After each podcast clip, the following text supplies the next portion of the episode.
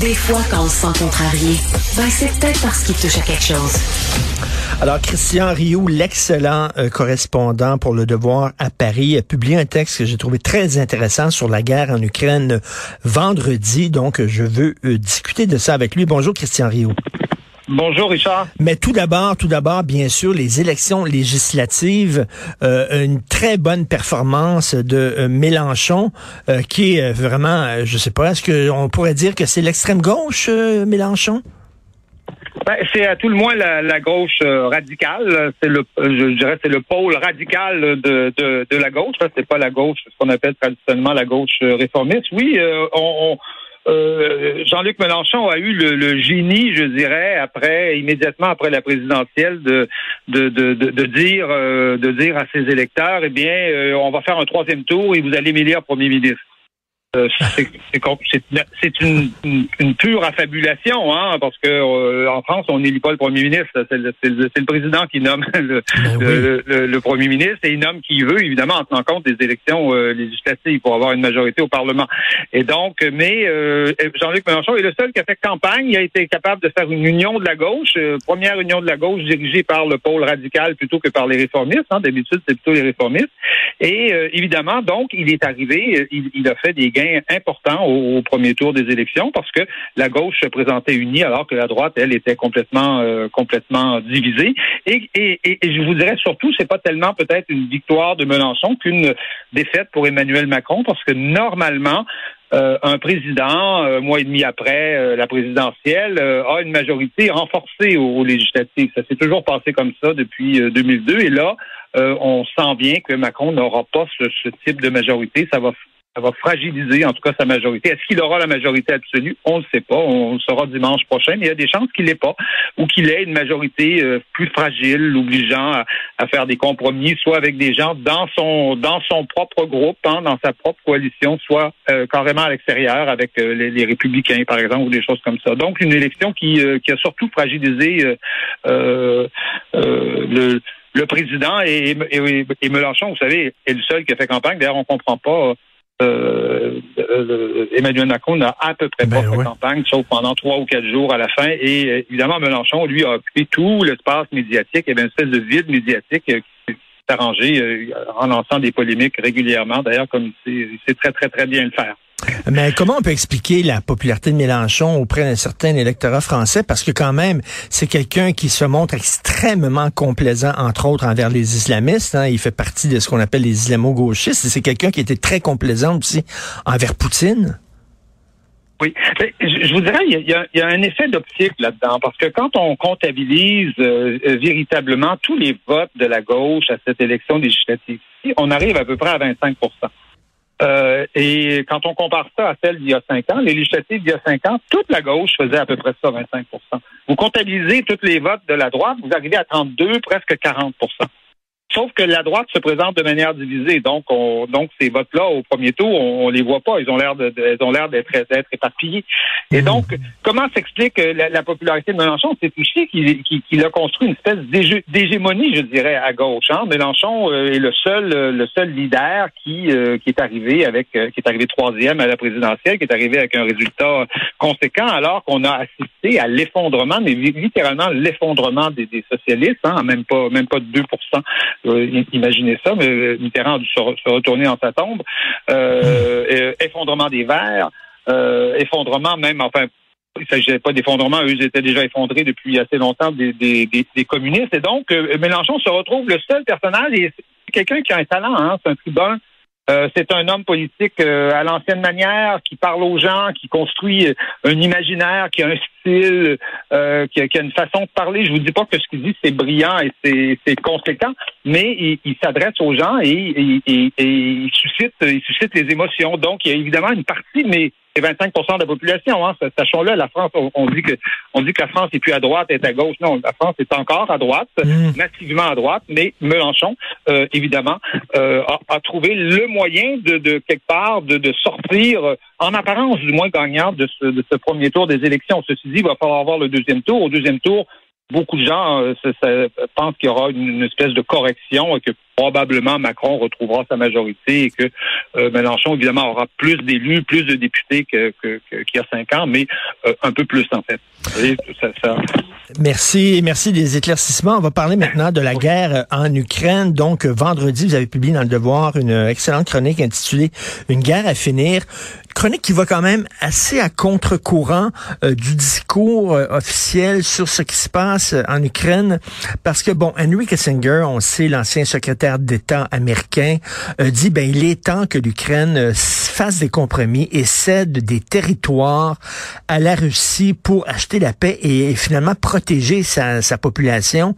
cette guerre-là ne peut pas, à un moment donné, c'est continuer éternellement. Et puis de toute façon, les chances de l'Ukraine de gagner contre la Russie sont pratiquement nulles. Donc, euh, et là, il y a des gens qui disent, ben voyons, ça n'a aucun sens. La Russie euh, euh l'Ukraine, c'est comme si on avait demandé en 1942 à la France, ben là, c'est les territoires à Hitler, qu'on en finisse et tout ça.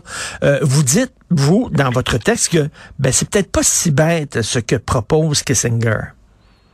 Oui, oui, absolument. Je pense que vous, faites, euh, c'est intéressant, vous faites les, les, bonnes comparaisons. Je pense qu'il y, a, il y a deux façons de présenter, en tout cas, euh, euh, cette guerre. Il y, a la, il y a la façon américaine euh, dans laquelle tombe en général le, le, le, président américain et qui, était défendu à Davos par George Soros, c'est-à-dire que c'est un grand conflit de civilisation. Évidemment, tout le monde s'entend sur le fait que c'est les Russes qui ont agressé et personne hmm. n'accepte l'agression russe. Ça, ça c'est évident. Mais est-ce que est-ce que ça veut dire pour autant que la guerre en Ukraine, c'est euh, c'est plus qu'une guerre de libération d'Ukraine, c'est une guerre pour la démocratie dans le monde? Est-ce que est-ce que c'est ça? Est-ce qu'on est face à un nouvel Hitler? Est-ce qu'on est face à une nouvelle grande euh, grande euh, mission américaine et de l'Occident pour défendre la démocratie dans le monde. Moi, je, je, j'émets des doutes à, ce sujet-là et je pense que le jusqu'au boutisme américain qu'on qu'on qu'on perçoit hein, dans le discours de Joe Biden souvent là où on, sent qu'on veut on veut remettre enfin la Russie à sa place, pas juste libérer l'Ukraine, mais remettre la Russie à sa place. Peut-être d'ailleurs que c'est un message adressé à la Chine et des fois Biden ne s'en cache pas. Donc il y a cette vision là mais je voudrais qu'il y ait une vision aussi plus réaliste, et aussi celle justement d'Henry Kissinger, hein, qui du haut de ses 99 ans, parce que monsieur, euh, monsieur a 99 ans, vous voyez, et, il a encore toute sa, toute sa vigueur. Euh, lui euh, considère que d'abord la guerre en Ukraine n'a pas commencé le, 24 février dernier. Il y avait, il y avait eu en 2014 l'invasion de la Crimée, il y avait tout le, tout le, toute l'espèce de guérilla dans le Donbass. Hein, entre 2014 et 2020, 13 000 morts dans le, dans le Donbass. Donc cette guerre-là, l'armée, elle était déjà là.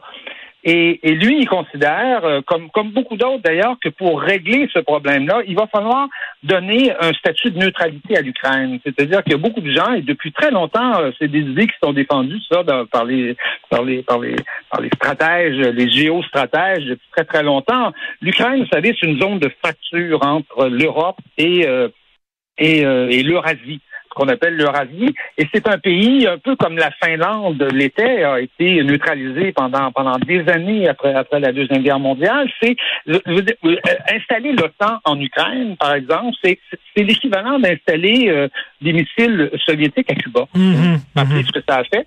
Tout le monde mm-hmm. sait ce que ça a fait mais tant que tant que l'Ukraine, si, l'Ukraine vient à rentrer dans l'OTAN un jour, si, elle vient à accueillir des, des, missiles ou des armements, évidemment la Russie se sentira toujours, toujours, toujours absolument menacée. D'où l'importance, si l'on veut euh, rétablir quelque part un climat sain et un dialogue avec la Russie. Si on veut faire ça, si on veut pas le faire, euh, évidemment, il s'agit, il s'agit d'une autre stratégie, mais je pense que les Européens en partie ont plutôt intérêt à, à se dire qu'ils vont devoir quand même reparler euh, avec la Russie. La Russie va pas s'en aller, elle va rester sur le même continent. Il va falloir un jour dialoguer avec, euh, avec la Russie.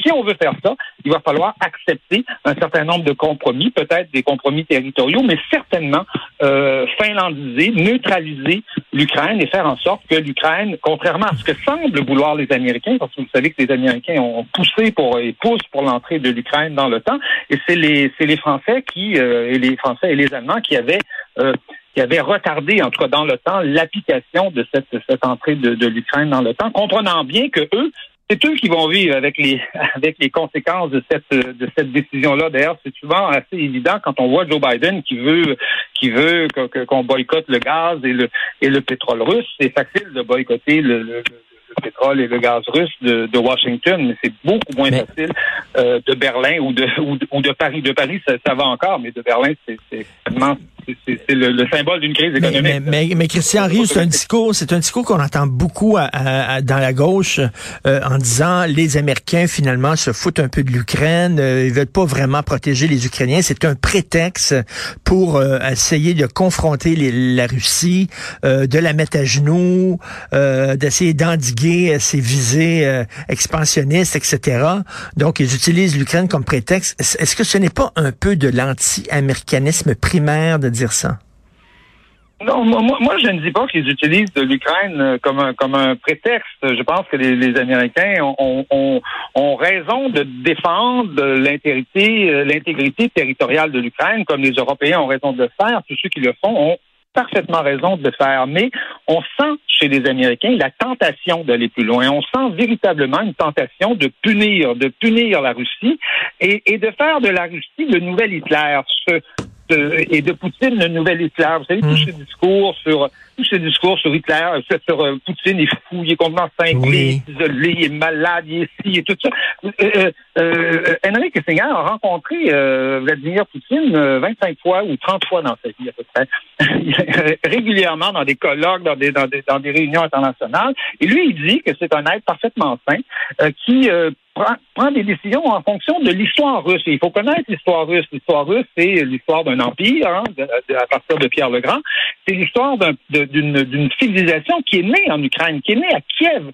Euh, vous voyez, c'est comme... Euh, euh, comment réagiront les, Canadiens anglais le jour euh, le jour où les Québécois feront l'indépendance et où les Canadiens anglais diront Hey, euh, nous autres, le Canada, là, c'est né à Québec, là, c'est né à Montréal. Mm-hmm. Ah, ah, il, y aura, il, y aura, il va y avoir un petit quelque chose, hein, il va se passer un petit quelque chose dans le dans le dans, dans, dans, dans, dans, dans, les émotions euh, des gens. Mais les, les, Russes sont un peu dans cette situation-là. Ça n'excuse pas l'invasion de, de mm-hmm. l'Ukraine. Jamais, c'est inacceptable cette invasion-là. Mais ça, ça fait comprendre comment on pense et il faut comprendre comment les Russes pensent si on veut un jour euh, rediscuter avec eux. On a l'impression des fois que Joe Biden n'est plus intéressé à discuter avec les Russes et qu'il ne veut plus leur parler pendant dans, dans, en 50 ans. Et j'ajoute dernière dernière conséquence de cette attitude euh, américaine, c'est euh, c'est peut-être de pousser les Russes dans les bras des Chinois.